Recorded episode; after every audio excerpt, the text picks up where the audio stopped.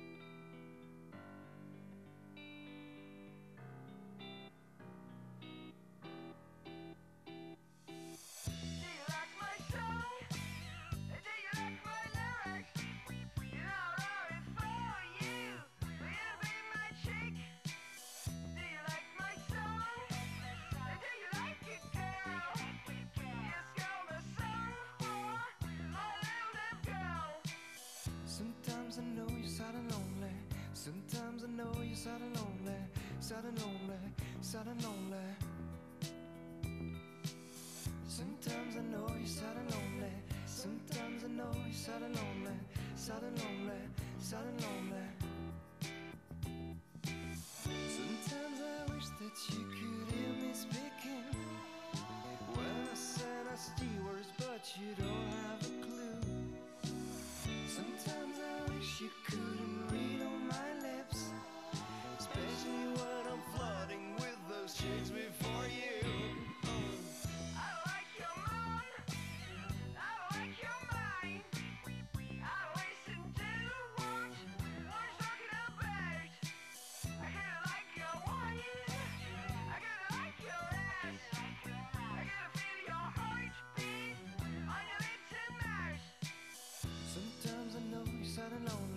Sometimes I know you're sad and lonely, sad and lonely, sad and lonely. Sometimes I know you're sad and lonely. Sometimes I know you're sad and lonely, sad and lonely, sad and lonely. Sometimes I know. Sometimes I know.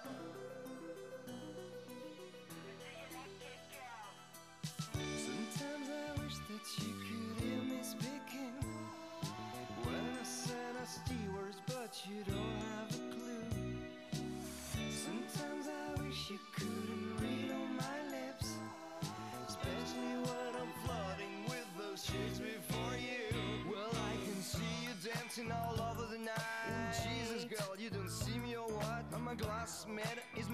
A whisper? Way you move your body's freaking give me fever. But I'm sitting here like an asshole jerk, like you were a pole dancing me a fire jerk. But you're nothing but an ordinary teen, and I want you to be mine tonight, in morning. Uh.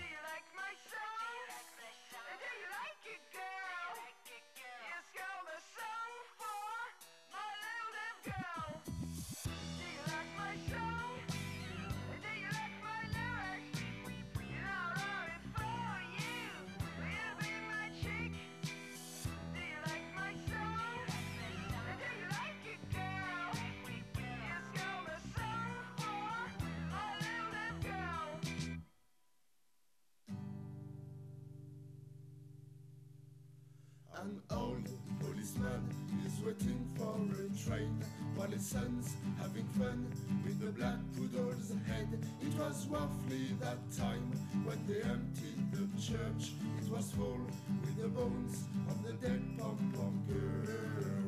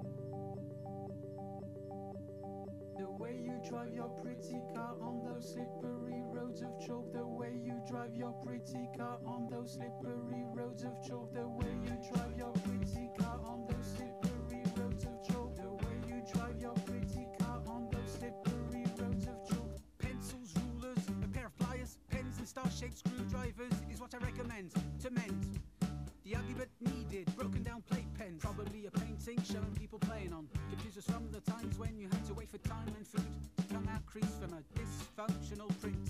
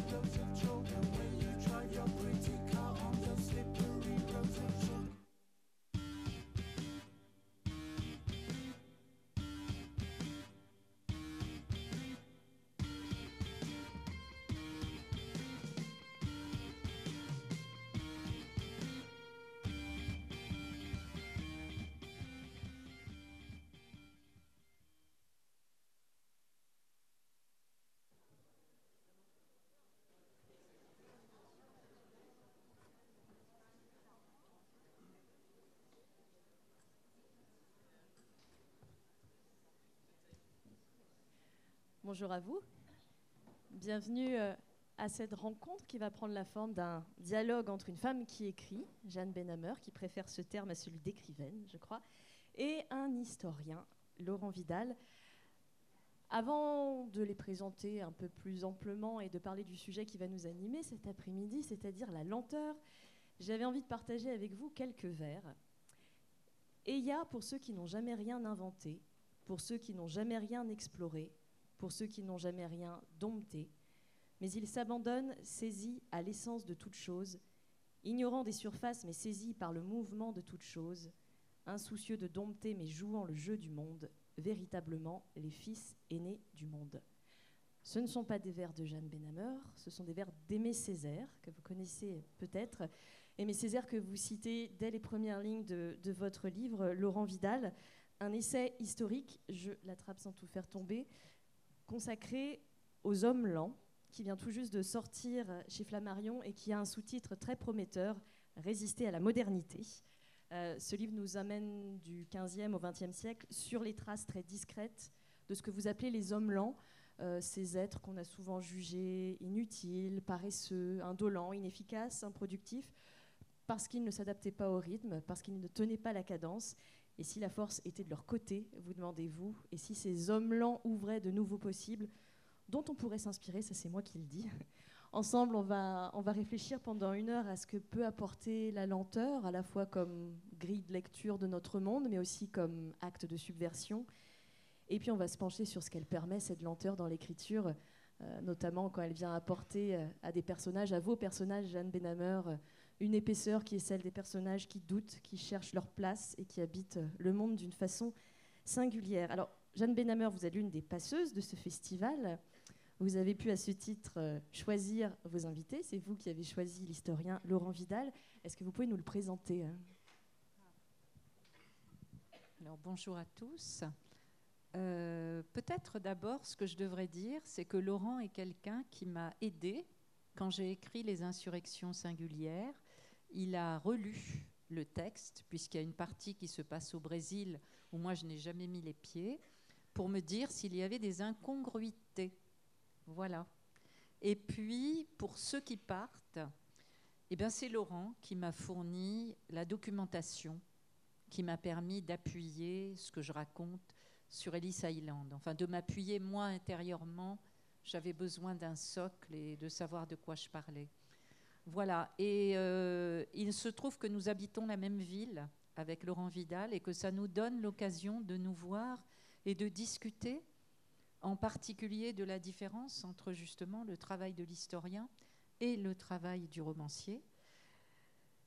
Et Laurent m'avait parlé des hommes lents et je trouvais que c'était extrêmement intéressant et donc j'ai suivi avec beaucoup d'intérêt toute cette avancée des hommes lents et ça me fait très plaisir de pouvoir l'inviter et qu'il puisse venir vous parler en direct de ce travail-là qui me semble aujourd'hui arriver à point nommé dans une société qui n'en peut plus de la vitesse et de la diffraction dans laquelle nous vivons.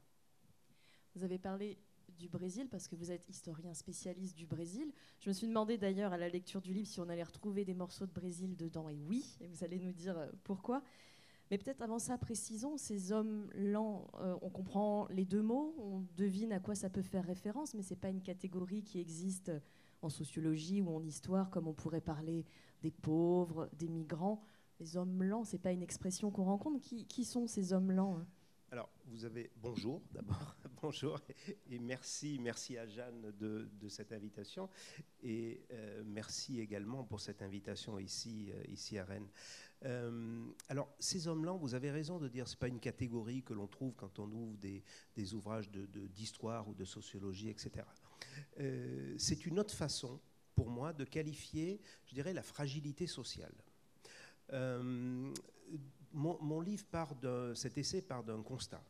Euh, ce que l'on appelle la modernité, c'est-à-dire euh, cette modernité que l'on fait remonter, on va dire, au 15e, 16e siècle, euh, naît autour de la valorisation d'une cadence, d'un rythme. Ce rythme, il a une expression pour le qualifier, on appelle cela la promptitude. on utilise le mot latin promptitudo. Euh, la promptitude, c'est-à-dire qu'il faut être prompt à la fois pour le service de Dieu, euh, c'est-à-dire qu'il ne faut pas gaspiller le temps. Le temps est un bien qui nous est donné par Dieu. Et ça, dans l'Europe chrétienne, eh bien, les théologiens insistent et invitent tout le monde à la promptitude. Et puis, la promptitude, c'est un mot que l'on voit apparaître également dans les premiers traités de commerce qui apparaissent au XIVe siècle et qui ensuite se diffusent et qui disent que les échanges doivent être faits avec promptitude. C'est le moment de la modernité, de la naissance de la modernité, et c'est le moment où cette espèce de cadence commence à s'installer. Il faut être prompt. Eh bien, ceux qui n'arriveront pas à tenir cette cadence, c'est eux que j'appelle les hommes lents. Alors, au fur et à mesure des siècles, le contexte change et donc derrière, les figures des hommes lents vont changer aussi. Je réagis tout de suite à cette expression homme lent. Euh, La première question que je me suis posée juste en voyant le titre, c'est est-ce qu'il est question de femme aussi? Ou est-ce que homme désigne euh, juste les représentants de la gente masculine? Qui vous mettez dans cette catégorie?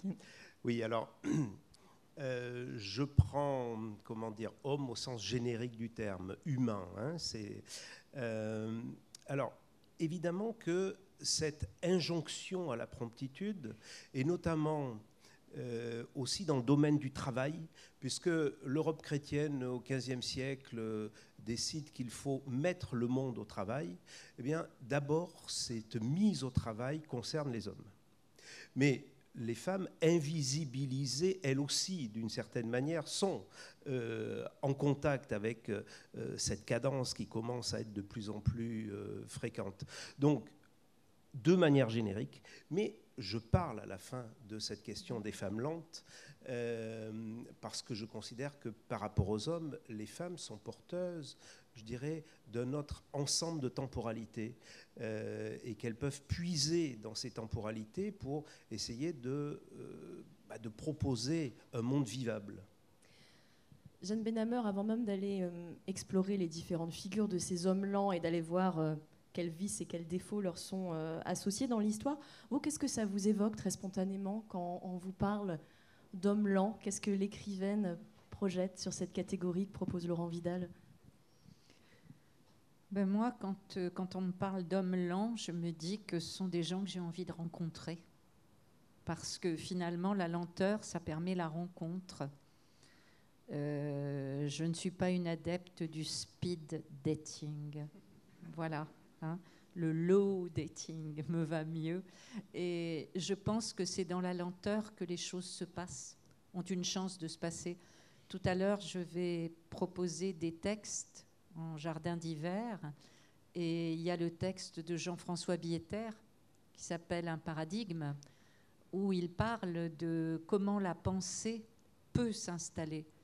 On n'a aucune chance de pouvoir penser si on est pris dans des rythmes où il faut constamment euh, avancer, avancer, avancer. Donc c'est pour ça que j'ai donné comme titre La lenteur fertile, parce que je crois que les êtres lents portent en eux quelque chose de fertile. Donc, vision positive, je me doute que dans la salle, si vous êtes là, c'est aussi parce que la lenteur suscite chez vous des a priori plutôt positifs. Mais vous le disiez au cours de l'histoire, Laurent Vidal, euh, ça a été une forme de discrimination sociale, en tout cas la capacité à tenir le rythme. Euh, quels différents défauts ont été associés au, cours des différentes époques que, vous étudiez dans le li- livre à cette lenteur? Alors là, euh, les adjectifs euh, se, démultiplient lorsqu'il s'agit de qualifier celui qui n'est pas dans le rythme. Alors, le, premier, évidemment, c'est celui de la paresse. La paresse parce que euh, au moment du débat sur les péchés capitaux, la paresse était l'un des péchés capitaux. Et les théologiens, d'ailleurs, pour illustrer ces, péchés capitaux, eh bien, associent un certain nombre d'attitudes aux péchés capitaux, dont la lenteur, à la, à la paresse par exemple, dont la lenteur. Mais ensuite, on va avoir le mot d'indolence. Alors, qui vont être les premiers paresseux? Peut-être les Indiens du Nouveau Monde. Alors quand on les décrit, on les décrit en train, ils ne font rien, ils ne travaillent jamais, ils vivent dans des lits suspendus entre deux arbres. Et pour des Européens qui, eux, sont convaincus de la justesse et de la pertinence de leur idéologie de mise au travail, eh bien, ces gens qui avaient un autre rapport euh, à la vie, les perturber. Donc il passait son temps à dire ils sont paresseux. Puis après on va dire indolents. Alors les indolents, ça va être les esclaves, puis le colonisé. Lorsqu'on arrive au 19e siècle, ah, on va dire que les ouvriers, c'est des lambans, c'est des traînards, c'est des inattentifs. Et je dirais, on peut poursuivre cette figure de l'homme lent jusqu'à notre président actuel qui a dit que dans une gare, il voyait des gens qui avaient réussi et d'autres qui n'étaient rien. Ben, les riants, c'est les hommes lents.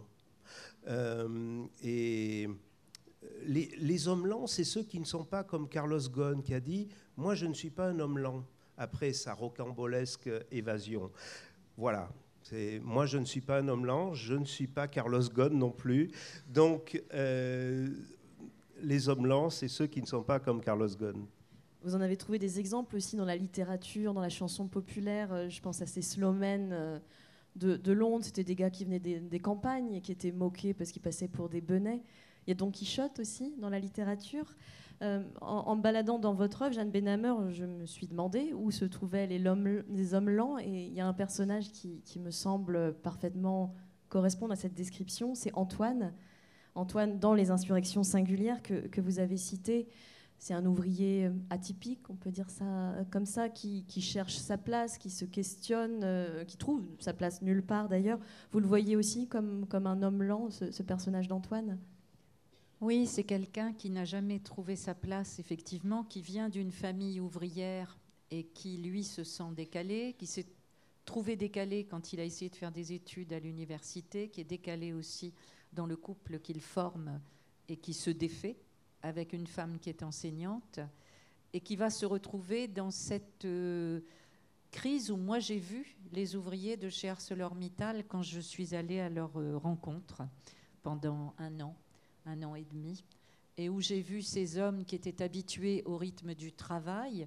On avait des cafés de parole ensemble parce que, en fait, euh, Mittal avait décidé de délocaliser euh, les ateliers, toute une ligne d'ateliers, de les délocaliser au Brésil, à Montlevade. Et, et, donc ces hommes qui avaient 50 ans et plus et qui étaient habitués à un rythme de travail savaient qu'ils allaient se retrouver avec rien, un temps vide. Et une association avait proposé pour essayer de, de faire tourner le manège et qu'ils puissent euh, se reprojeter ailleurs, m'avait proposé ces cafés de parole que j'ai faits. Et voilà, et c'est de là qu'est venu le personnage d'Antoine. Moi, j'ai choisi quelqu'un de plus jeune, mais je l'ai installé au moment de la crise, c'est-à-dire au moment où L'atelier va être délocalisé à Montlevade et il va donc se retrouver devant cette espèce de temps vide où il retourne vivre chez ses parents. Vous donc voulez bien nous lire un petit extrait oui. pour le présenter? Du coup, c'est un temps qui est relié à l'enfance.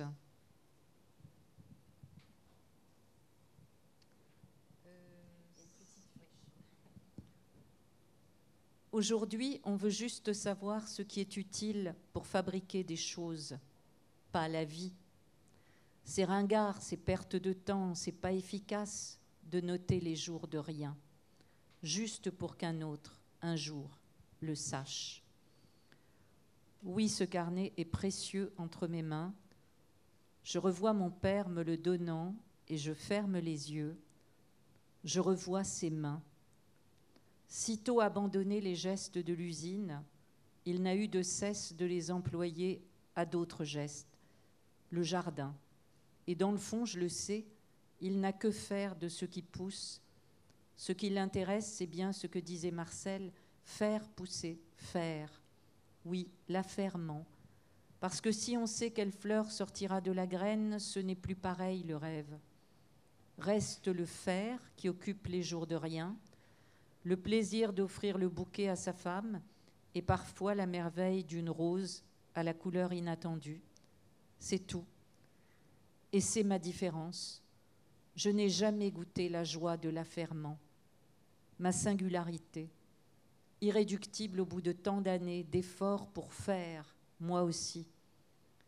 Loïc, il aimait faire ses devoirs, aider ma mère, mon père. Maintenant, il aime faire faire aux enfants, Et je suis bien sûre qu'il est bon dans sa partie. Oui, j'en suis sûre.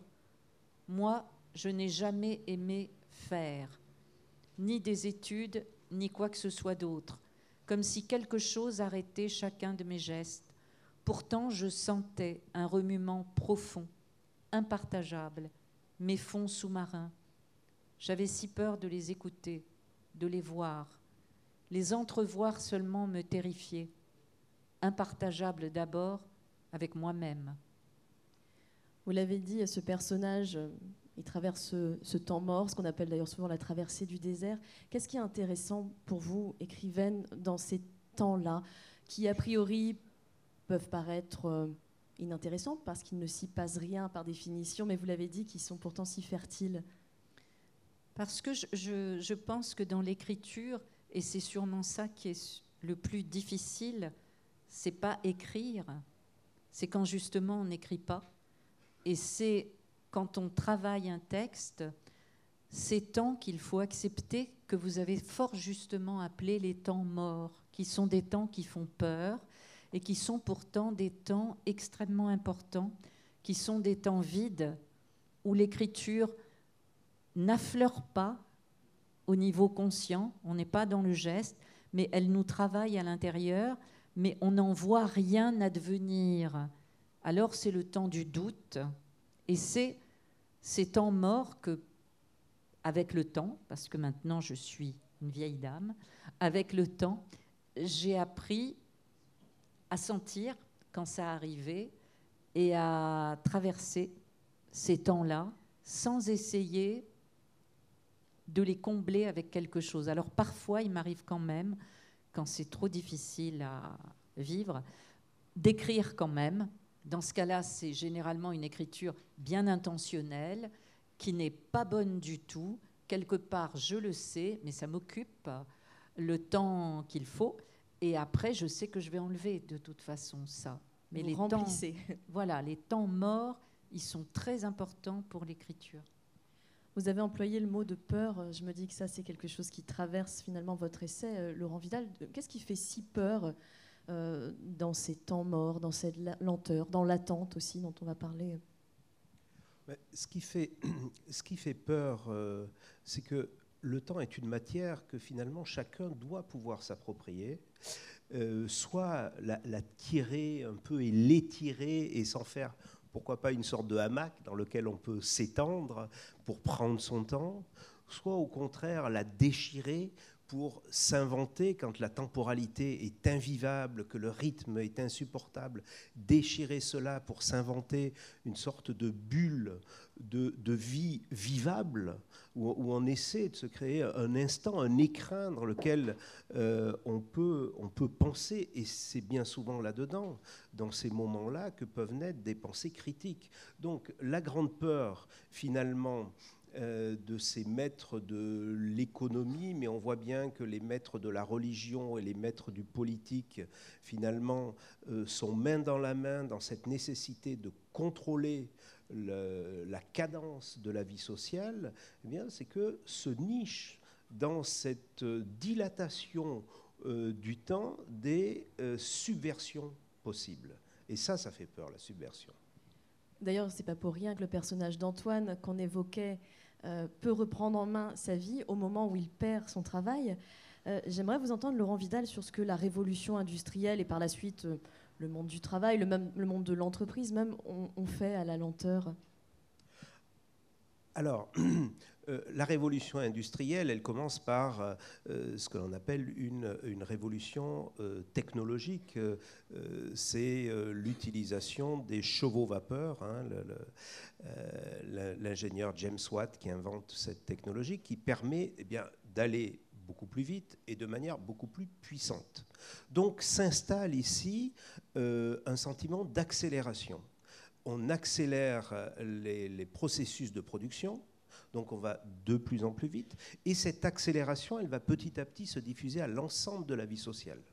Donc s'installe en toile de fond de la vie sociale à partir de la révolution industrielle ce sentiment euh, d'accélération.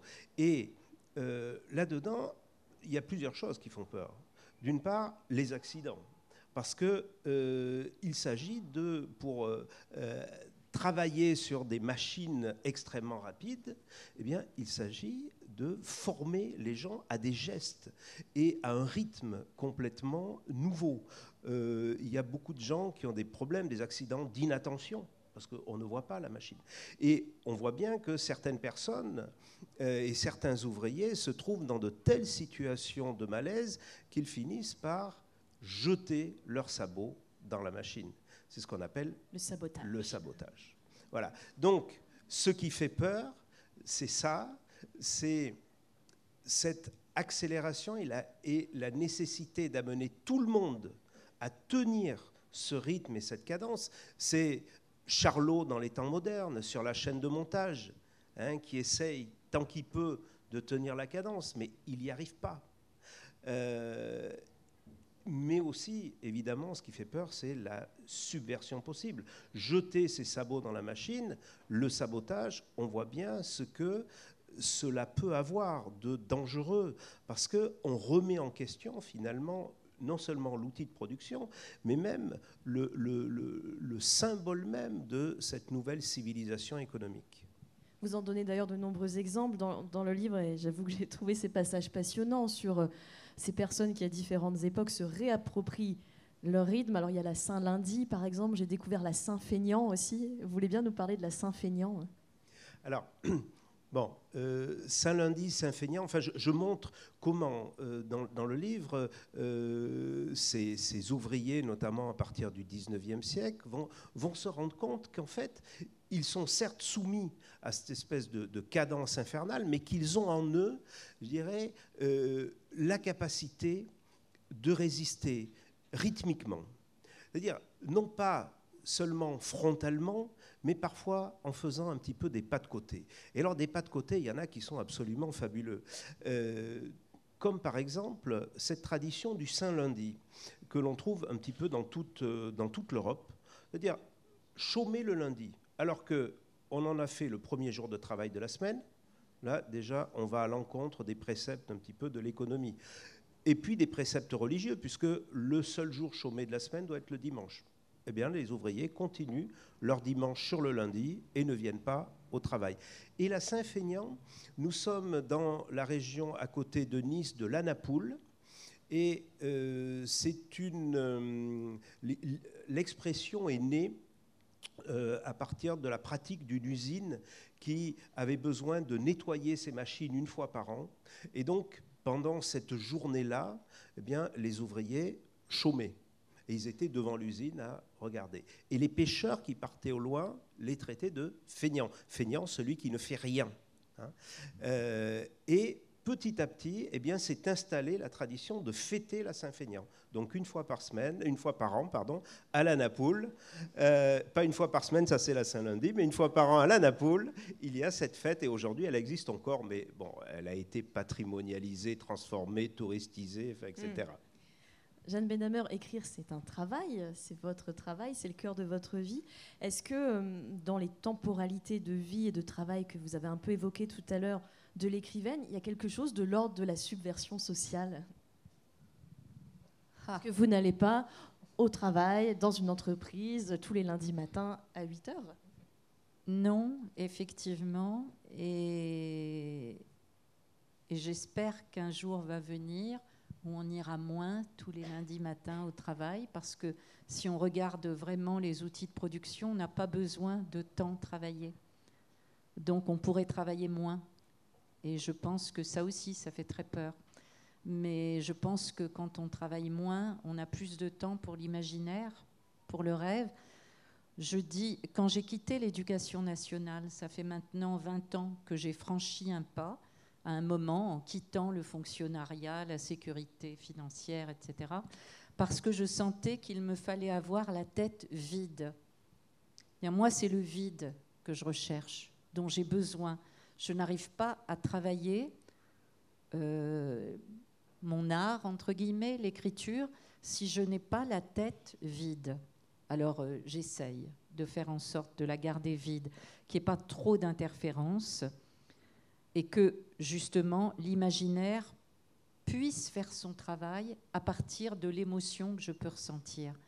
D'abord, il y a le corps, il y a une émotion qui arrive, des perceptions du corps. Il va y avoir l'imaginaire qui va faire son travail à partir de là. Si j'arrive justement à faire en sorte qu'il n'y ait pas d'interférence, je vais pouvoir laisser venir les images, les sons qui vont m'habiter. Et à partir de là seulement, la pensée va s'installer. La pensée arrive en dernier. Il faut donc que tout ce processus-là puisse avoir lieu.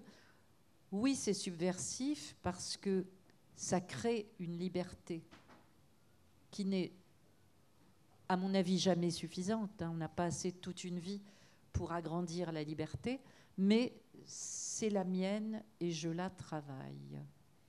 Il y a un temps dont on a parlé euh, hier lors de votre rencontre avec Thierry Magnier, un temps qu'on peut considérer improductif mais extrêmement fécond, c'est la lecture qui, vous lie aussi tous les deux. Donc c'est très subversif la lecture. D'ailleurs, on, se disait dans la rencontre hier, moi j'entends beaucoup de gens autour de moi me dire avant je lisais, maintenant je travaille, je peux plus lire. Vous parlez de lente lecture, d'ailleurs, euh, Laurent Vidal, dans votre livre, en disant c'est bien beau d'écrire sur les hommes lents, mais encore faut-il réfléchir à la façon dont on écrit. C'est quoi pour vous la lente lecture? Oui, c'est une expression que je reprends à Nietzsche euh, quand il dit nous sommes qu'il est un ami du lento. La lente lecture, c'est la philologie, c'est-à-dire apprendre à lire lentement euh, pour découvrir et pour, je dirais, passer sous la peau des mots, c'est-à-dire ne pas s'arrêter à la surface, aller un petit peu au-delà. Et pour mettre au jour ces euh, hommes lents, euh, comme vous le disiez au début, c'est-à-dire qu'on n'en parle pas, et, on, ne les trouve jamais euh, catalogués ainsi. Euh, il faut à un moment donné arrêter euh, et, prendre le temps de chercher les aspérités où soudain on les voit. Soit on les voit affleurer parce qu'ils ont pris euh, et ils ont utilisé, je dirais, de manière euh, euh, un petit peu euh, subversive un, outil rythmique pour dire on existe et pour tenter de s'opposer à quelque chose, soit parce qu'ils vont être disqualifiés. Euh, disqualifiés parce que certains vont commencer à dire, euh, eh bien, c'est par exemple William Taylor qui dit halte à la flânerie.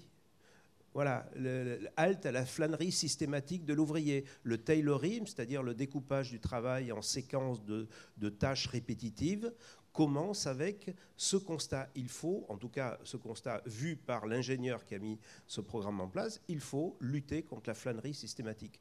Donc on le trouve dans ces petits moments-là, et c'est toutes ces aspérités qui, pour être et pour les faire parler, il faut justement cette lente lecture.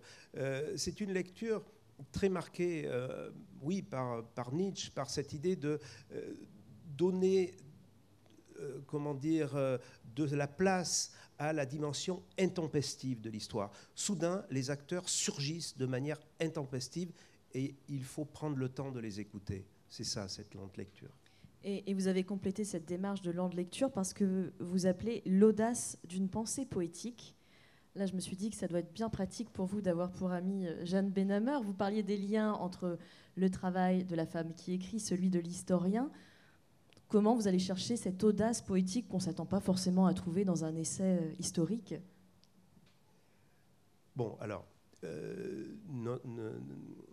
c'est une, une amitié qui nous lie depuis maintenant une dizaine d'années avec, euh, euh, avec Jeanne et euh, nous, nous échangeons beaucoup aussi sur justement ce que c'est que l'écriture de l'histoire et ce que c'est que l'écriture de la fiction. Et à mon avis, elles ne sont pas si séparées que cela, dans le sens où l'histoire et l'historien, quand il écrit, peut aller chercher dans, euh, disons, la façon d'écrire la fiction un certain nombre de euh, techniques. Euh, par exemple, mon, précédent ouvrage commence in c'est-à-dire au milieu de l'histoire. Ça, c'est une technique de fiction. Donc, on, dialogue. Et la question poétique, pour moi, est essentielle, dans le sens où la poésie, et pour moi, le poète, est celui qui a bien souvent l'intuition euh, et qui a, l'intuition d'une situation, qui est capable peut-être, je dirais, dans la tourbe du moment et de l'événement, de mettre le premier les mots. Euh, ensuite, les historiens passeront et mettront des concepts, ensuite les sociologues mettront... Mais le poète, il est le premier souvent. Et c'est ce qui m'intéresse, c'est de donner euh, au poète et à la pensée poétique cette place. Il est aussi un observateur, le poète. On va aller voir justement dans quelques minutes comment vous traitez tous les deux à votre façon un, un même objet, un même sujet, mais j'aimerais bien que vous donniez à entendre votre prose au public. Est-ce que vous voulez bien lire une petite page?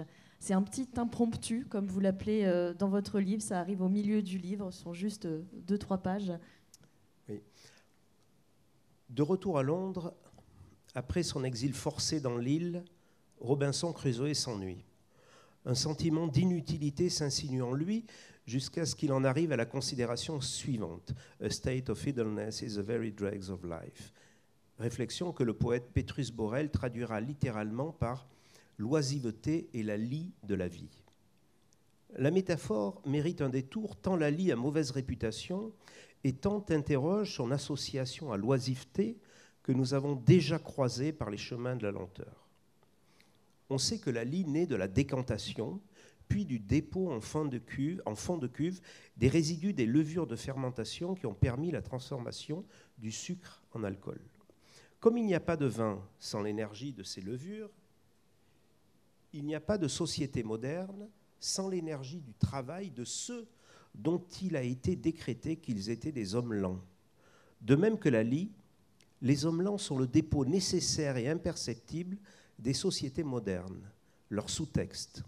Mais à l'instar de la lie qui se détache du fond de la cuve et dont les suspensions risquent de dénaturer le vin, les hommes lents peuvent aussi se détacher pour menacer l'équilibre social. Voilà, un petit morceau d'audace un peu poétique. Euh, une des figures euh, contemporaines des hommes lents que vous évoquez dans votre livre, ce sont les exilés, les migrants, qu'on retrouve dans votre dernier roman, Jeanne Benhammer, Ceux qui partent, dont on parlera d'ailleurs assez longuement euh, demain lors d'une troisième rencontre, mais on va aussi en parler aujourd'hui, parce que vous explorez tous les deux à votre façon euh, ce que vous appelez, Laurent Vidal, les territoires de l'attente. Euh, Peut-être d'ailleurs, dites-nous en quelques mots ce que c'est que ces, territoires de l'attente, puis Jeanne Benhammer, vous pourrez nous expliquer comment vous les êtes appropriés, ces territoires. Oui, alors c'est une expression que, que j'utilise, les territoires de l'attente, pour qualifier tous les espaces traversés justement par les migrants et les exilés dans leur déplacement. Il y a d'abord les lieux où on s'arrête. euh, et où on, parce qu'il faut euh, chercher un nouveau moyen de transport, parce qu'il faut chercher des informations. Et là, il y a une sorte d'attente, il faut, on arrête le déplacement, on cherche. Et puis, il y a aussi, dans ces territoires de l'attente, euh, une autre euh, catégorie de lieux qui sont des lieux qui, cette fois, ont été pensés architecturalement pour mettre en attente les exilés. Ça, c'est bien souvent, ce sont des administrations, des services qui sont là pour. Il s'agit de contrôler de manière sanitaire, de contrôler de manière administrative ces gens. Donc il y a, je dirais, d'un côté, les territoires qui, sont, qui surgissent comme ça de manière inopinée, et de l'autre côté, il y a les lieux de contrôle administratif. Et tous ces lieux-là, ils vivent autour d'une seule chose, l'attente. D'un côté, on va voir tout un ensemble, toute une économie. Quand les gens cherchent des moyens de passer d'un lieu à l'autre, ben, il y a toute une petite économie qui va se mettre en place. Donc, cette attente, elle n'est pas morte, c'est pas du temps mort, c'est beaucoup de choses. Et de l'autre côté, eh bien, dans ces lieux euh, qui ont été pensés pour la mise en attente, il y a aussi beaucoup de choses qui se passent et dont le dernier roman de, de, de Jeanne euh, a, exactement la focale est mise sur un territoire de l'attente, Ellis Island. Ellis Island, qui est la parfaite illustration de ces territoires. Et il se passe effectivement beaucoup de choses en un bref temps sur cette île. Qu'est-ce qui vous intéressait, Jeanne Benhammer, dans ces territoires de l'attente, pour reprendre le terme de Laurent Vidal? Je crois que ce qui m'a intéressé le plus, c'est la place du corps. C'est-à-dire que dans, dans, dans ces territoires où effectivement on est coupé de toute la vie d'avant et euh, la vie à venir n'est pas encore là, on est dans cette espèce de temps suspendu de l'attente. On peut s'en tenir à quoi? À son corps. On n'a plus que son corps. Et donc, euh, le corps prend une place très importante. Les perceptions du corps sont intenses. Il peut se passer des choses qui ne se passeraient jamais dans notre vie de tous les jours, euh, rythmée justement par les occupations de tous les jours. Et je crois que c'est ça qui m'a le plus attirée parce que je, parce que je l'ai vécu, je crois, tout simplement, quand j'étais enfant, et qui m'en est resté sans doute quelque chose de très très fort. Mon corps est un lieu de confiance pour moi. C'est peut-être le seul lieu que je puisse habiter vraiment. Et, euh, et l'écriture est le seul pays qui marche avec ce corps-là. Est-ce que vous pouvez nous en dire plus sur cette expérience physique, corporelle de, de l'attente? L'attente, on voit tous et toutes ce que c'est. Euh, mais c'est vrai qu'en lisant votre roman, j'ai mis des mots sur ce qui se passe dans le corps quand on reste attendre pendant des heures, comme vos personnages sur Ellis Island. Quelque chose de nous s'engourdit. Euh, et c'est sans doute euh, cette activité aussi euh, intellectuelle, entre guillemets, réflexive, mais qui n'est pas la pensée. La pensée, c'est vraiment une création, c'est autre chose. Donc quelque chose finit par s'engourdir un peu, s'ankyloser dans, ces moments d'attente. Et alors, si on n'est pas trop usé par les mauvais traitements de l'attente, il y a une chance pour que le corps reprenne sa place, comme je le disais tout à l'heure, par les perceptions auditives, olfactives, euh, etc. Si vous lisez des témoignages de gens euh, à des moments comme ça de la vie où on était en passage vers quelque chose d'autre et où on était dans ces temps suspendus, vous allez retrouver tout d'un coup euh, des odeurs, des, des choses qui reviennent, et votre mémoire va travailler aussi énormément. Et si on est très chanceux, il peut y avoir une pensée qui s'installe avec ça. Vous étiez toute petite, vous, quand vous êtes partie d'Algérie, vous aviez 5 ans, je crois, et vous vous souvenez de, cette expérience corporelle, de ce ressenti physique? Il y a eu deux choses, moi. Il y a eu d'abord la nuit que j'ai passée cachée parce que les gens qui sont devenus l'OAS ensuite avaient attaqué euh, la prison dont mon père était directeur, et il était arabe. Il avait refusé de donner des prisonniers à la corvée de bois en sachant que comment se terminaient les corvées de bois. Et donc on a été attaqué euh, le soir même, et nous les enfants, on a été cachés. Donc il y a cette nuit-là où je pense que j'ai à la fois quitté une certaine conscience habituelle de vie et Michaud en parle très très bien dans L'arrêt de mort. J'ai retrouvé en lisant ce texte-là les mots que moi je n'avais pas quand j'avais 5 ans, mais ce moment où on se détache parce que la terreur est telle que de toute façon on ne peut pas vivre complètement le moment. Donc on passe à une autre, euh, une autre étape dans la conscience. Et tout d'un coup, euh, les, les choses du corps deviennent extrêmement importantes. Et là, oui, j'ai des souvenirs extrêmement prégnants de, de tas de choses, des lattes de parquet, de, de bruit, etc. Et ensuite, il y a eu un autre temps, c'est-à-dire qu'il a fallu qu'on parte euh, très rapidement.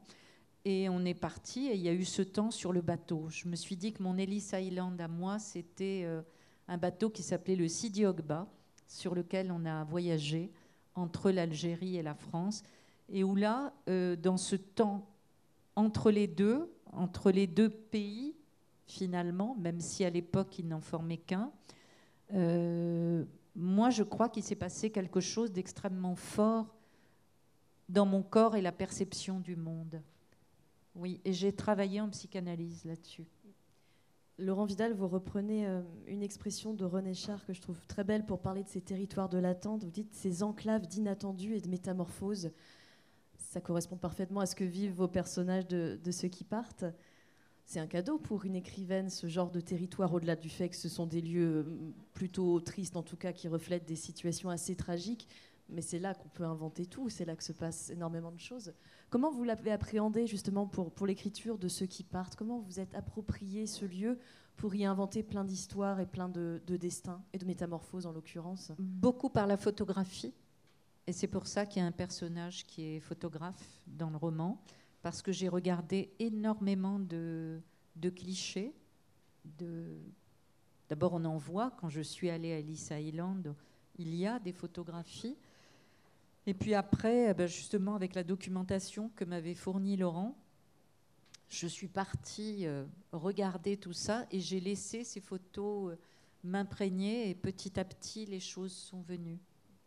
Je crois que vous aviez tous les deux envie euh, de nous lire un texte de chacun, de chacune, pour montrer comment vos travaux se rejoignent et se répondent, comment l'histoire permet d'éclairer la littérature et vice-versa.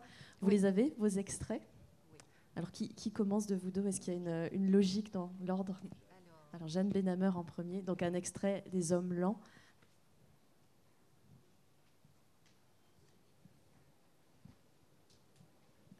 Alors Laurent écrit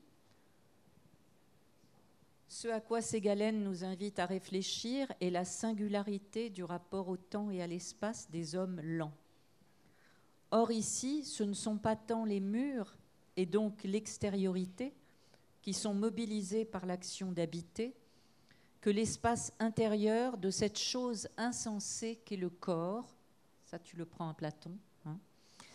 Une idée que l'on retrouvera 40 ans plus tard sous la plume du philosophe Martin Heidegger, pour qui habiter désigne la manière dont les mortels sont sur Terre.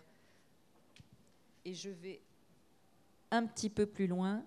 Voilà pourquoi je soutiens que l'espace et le temps constituent pour les hommes lents des ressources interchangeables et que leur mobilisation est fonction des circonstances. Quand il n'est pas possible d'habiter pleinement l'espace, car on y est marginalisé, alors le temps, un temps enchanté, peut offrir des solutions pour une extension de l'existence. Quand il n'est pas possible d'habiter pleinement le temps, soumis à des impératifs rythmiques trop contraignants, alors l'espace, je pense ici au territoire de l'attente, peut aussi offrir des ressources inattendues. Alors moi je prends ça dans ceux qui partent. Les émigrants ne cherchent pas à conquérir des territoires. Ils cherchent à conquérir le plus profond d'eux-mêmes parce qu'il n'y a pas d'autre façon de continuer à vivre lorsqu'on quitte tout. Ils dérangeront le monde où ils posent le pied par cette quête même. Oui, ils dérangeront le monde comme le font les poètes car leur vie même devient poème. Ils dérangeront le monde parce qu'ils rappelleront à chacune et chacun, par leur attache, arrachement consenti et leur quête, que chaque vie est un poème après tout, et qu'il faut connaître le manque pour que le poème sonne juste. Ce sera leur épreuve de toute une vie parce que lorsqu'on dérange le monde, il est difficile d'y trouver une place. Mais leur vaillance est grande. Il y a tant de rêves dans les pas des émigrants qu'ils éveilleront les rêves dormants à l'intérieur des maisons. Cela effraiera peut-être des cœurs endormis, des portes resteront closes. Mais ceux qui espéraient confusément, ceux qui sentaient que la vie ne doit pas s'endormir trop longtemps, regarderont la fenêtre, ils entr'ouvriront leurs portes et leur cœur battra plus fort. Les émigrants annoncent que c'est un temps nouveau qui commence. Merci pour ces lectures auxquelles vous voulez peut-être réagir. Non, non, moi ça va. C'est un message d'espoir ou d'espérance en tout cas. Moi j'entends que on a toujours des ressources. Si c'est pas le temps, c'est l'espace. Si c'est pas l'espace, on peut toujours se réapproprier le temps. Euh, Oui, ceci- je pense que l'être humain a bien plus de ressources qu'on ne veut bien nous le faire croire. Ceci dit, vous soulevez cette question à la fin de votre livre, Laurent Vidal, et je dois dire qu'elle me trottait déjà beaucoup dans la tête. Aujourd'hui, on entend tout un discours sur la lenteur qui ferait l'éloge de cette lenteur et qui est peut-être pour la première fois un discours qui émane de ce qu'on pourrait appeler euh, les dominants.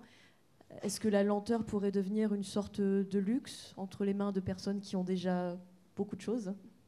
Oui, alors elle- l'a déjà été quand, euh, comment dire, dans la société bourgeoise du 19e siècle, on invente la société de loisirs.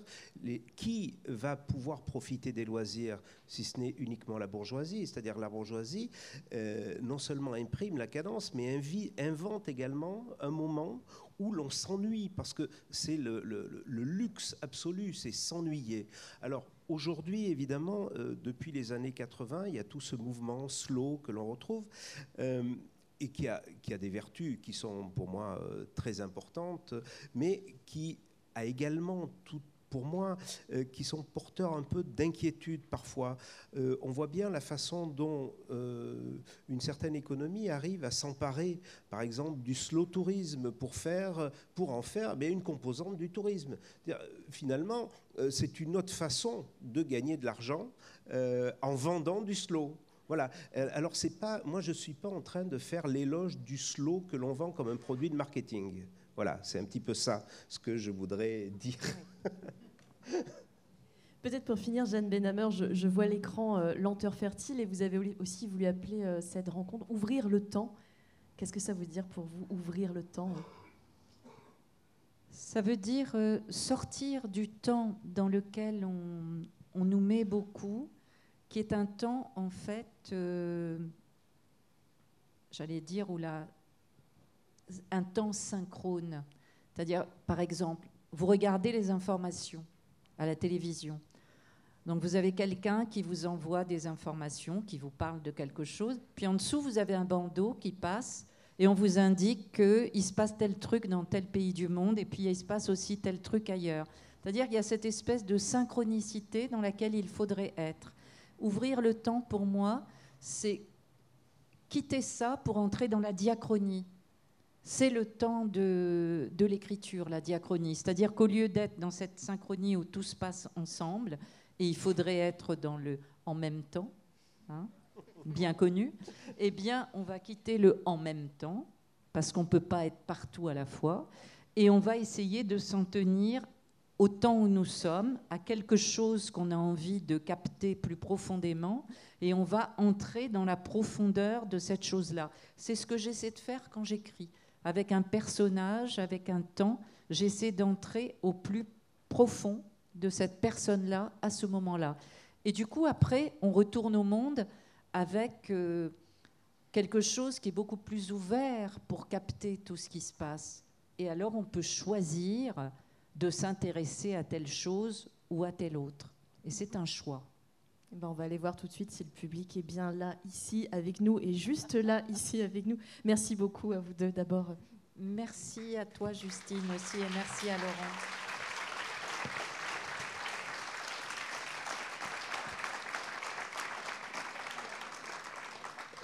Vous allez pouvoir maintenant réagir, vous poser vos questions. Je pense que des micros circulent dans la salle.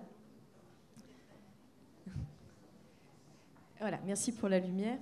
Alors, est-ce que quelqu'un veut prendre la parole Ou peut-être que vous êtes encore dans l'ambiance euh, lenteur, décontraction totale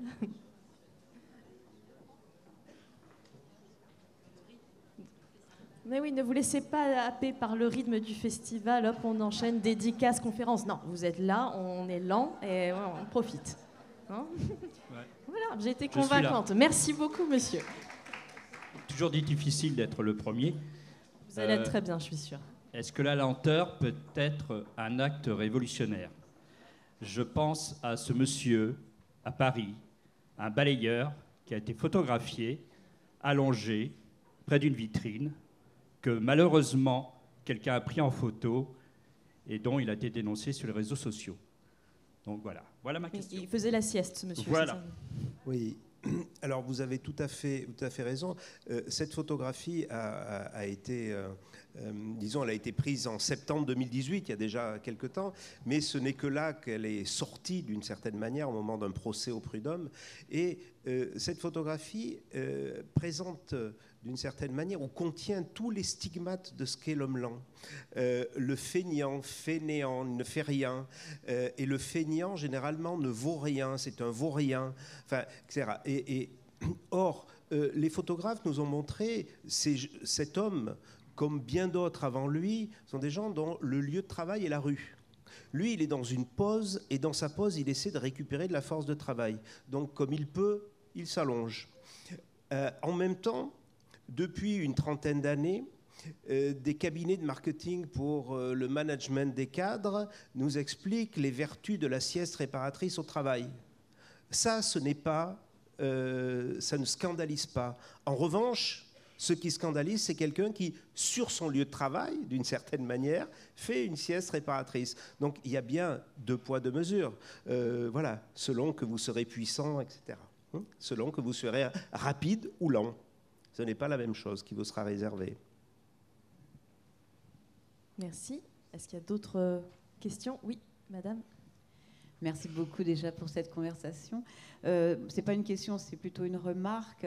Euh, je pensais aux, enfants lents, et plus particulièrement aux élèves euh, qui inquiètent beaucoup, enfin certains enseignants et certains parents par leur euh, lenteur.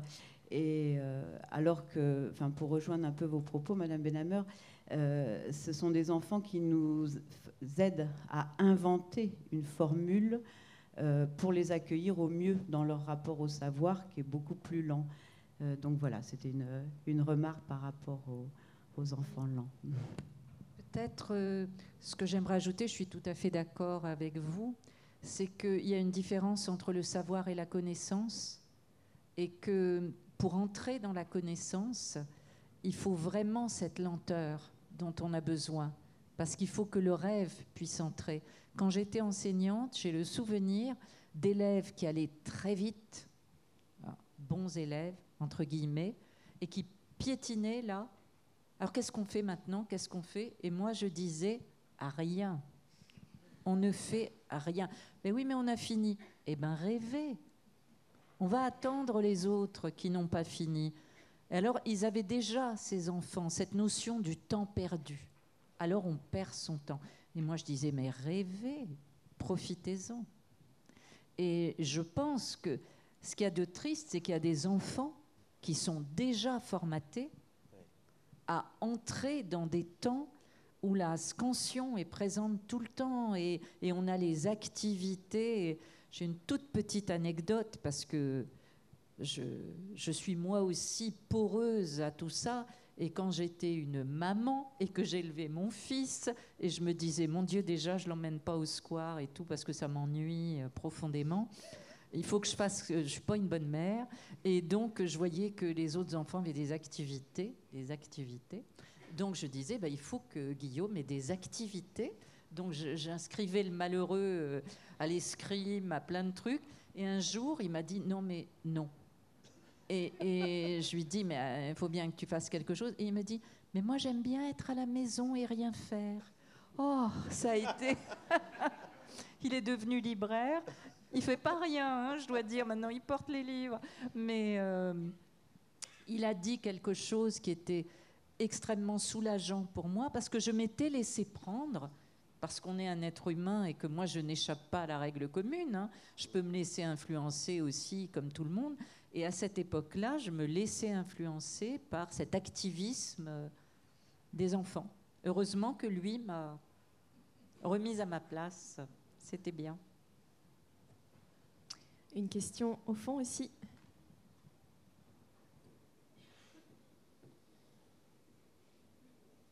Oui, bonjour, merci pour euh, ce que vous nous avez apporté là. J'aimerais euh, en fait rebondir sur la, la mise au travail. Parce que cette mise au travail, elle est euh, encore très présente aujourd'hui. En fait, euh, la valeur travail, c'est ce par quoi en fait les, réseaux, les, liens sociaux, la question de l'utilité sociale vraiment est prégnante. Or, on voit de plus en plus fleurir aussi des lieux de, d'entraide, des lieux de gratuité, des lieux d'échange, des lieux euh, voilà, de dons même, où euh, l'économie circulaire aussi va pouvoir prendre sa place. Est-ce que dans vos regards, euh, l'une et vous aussi euh, d'historien, est-ce que vous avez l'impression que ce mouvement-là prend sa place, prend un vrai mouvement, ou est-ce que ce sont encore des niches, j'ai envie de dire, privilégiées ou localisées? Merci. Ah, je vous dirais bien quelque chose là-dessus. Euh, moi, je pense qu'il y a un véritable mouvement qui est très lent, c'est le cas de le dire, parce que ça demande vraiment un, un changement de conscience. Un mouvement qui fonctionne aussi avec l'idée du revenu universel, où par exemple, on peut enfin concevoir que le travail n'est pas forcément quelque chose qui va produire un objet visible, mais que euh, faire pousser des fleurs dans sa rue, c'est quelque chose qui a de l'importance, qui a une valeur. Donc la valeur travail, elle peut être en train de bouger, mais c'est lent pour des consciences et pour une société, ce genre de choses. Voilà ce que je pourrais en dire. Oui, oui, et on, a besoin de ce type de réflexion. C'est-à-dire que euh, je crois qu'on est arrivé au presque, euh, on voit bien, au bout de, du modèle de société qui ont été construites uniquement autour du travail. C'est-à-dire que la place de chacun est en fonction du travail. Or, aujourd'hui, euh, il n'y a pas du travail pour tout le monde. Donc, que fait-on des surnuméraires, comme on disait à l'époque? Ceux qui n'ont pas de travail, ils sont quoi? Rien. Mais non, ils sont pas rien, ils sont là. Euh, donc, euh, on a besoin justement de penser euh, une autre société où le travail ne serait plus la valeur centrale qui distribuerait les rôles sociaux. Et si on pouvait reconnaître à chacun une, je une utilité ou une existence sociale simplement par le fait d'exister, exister en insistant d'exister, ça serait important plutôt que et vous vous faites quoi? C'est intéressant quand on rencontre quelqu'un, nous-mêmes on le fait euh, très rapidement, quelqu'un qu'on ne connaît pas, et, vous vous faites quoi? Le faire, quoi. Euh, c'est bien qu'on ait aussi nos cerveaux formatés par cette espèce de place du travail. Et c'est ça qu'il faudrait. Alors, tout ce dont vous parlez euh, est important, je pense, ça fait partie. Maintenant, ce que je sais aussi, c'est qu'on est face à un tsunami, cette accélération. Et quand on se met face au tsunami, on ne peut pas l'arrêter. D'où moi, ce que j'appelle le pas de côté nécessaire. D'ailleurs, peut-être que si chacun fait un pas de côté, si on fait des petits pas de côté, peut-être qu'il finira par s'essouffler, le tsunami, parce qu'il ne rencontrera plus rien et plus de résistance. Voilà. Mais euh, moi, c'est un peu une résistance intempestive plutôt que la résistance frontale à laquelle j'appelle. On a le temps pour une autre question. Oui, madame, devant, si le micro peut venir.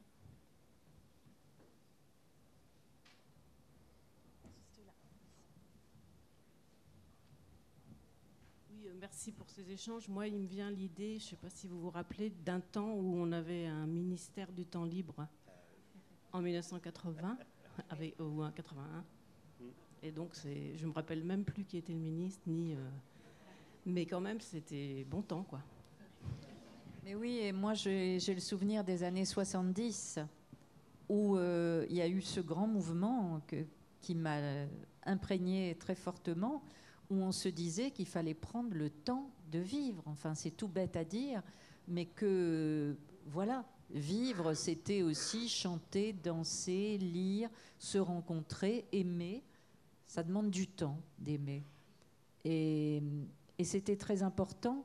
Et toute cette consommation, on disait déjà qu'elle allait nous pousser à aliéner de plus en plus nos existences. Et on le voit bien, enfin, vous voyez bien à quel point on veut nous faire acheter des choses à longueur de temps. euh, et, et voilà, il y a eu effectivement, dans, dans la suite de 68, qu'on dénigre beaucoup aujourd'hui, il y a eu quand même un mouvement de pensée qui était écologique, où il fallait faire attention à la planète, et qui était écologique pour les êtres humains. Et moi, je reste très attachée à ça. Et je pense qu'aujourd'hui, on a besoin de retourner à, à ces fondamentaux-là. Est-ce qu'il y a une dernière question? On a une ou deux petites minutes. Oui, madame, ce sera le mot de la fin pour vous alors. Bonjour. Euh, je voulais vous demander si vous pensez que la lenteur puisse être fertile dans les EHPAD, les maisons de retraite. Ô combien? Voilà, merci.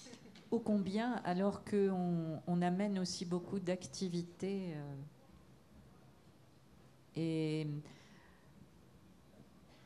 je pense, je me rappelle juste ma mère qui est morte dans sa centième année, toujours chez elle, et l'esprit libre, et qui petit à petit avait, euh, ne pouvait plus lire, la télévision, elle la regardait pas énormément, mais elle regardait plus.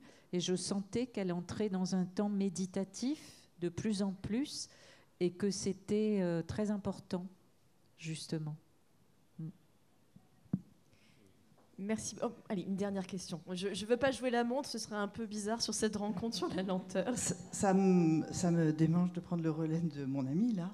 Euh, moi, tout ce que vous avez pu dire, et notamment le rapport avec le corps, qui était quelque chose de très très important.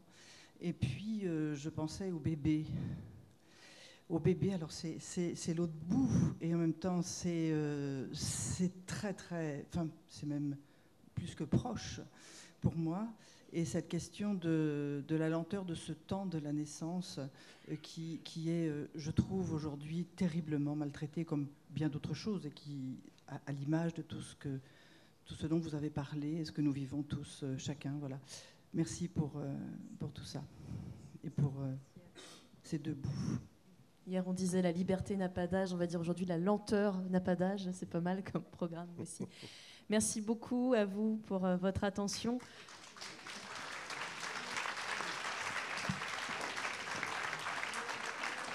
Ne, partez pas tout de suite. Euh, Jeanne Benhammer et Laurent Vidal restent ici pour une séance de dédicace.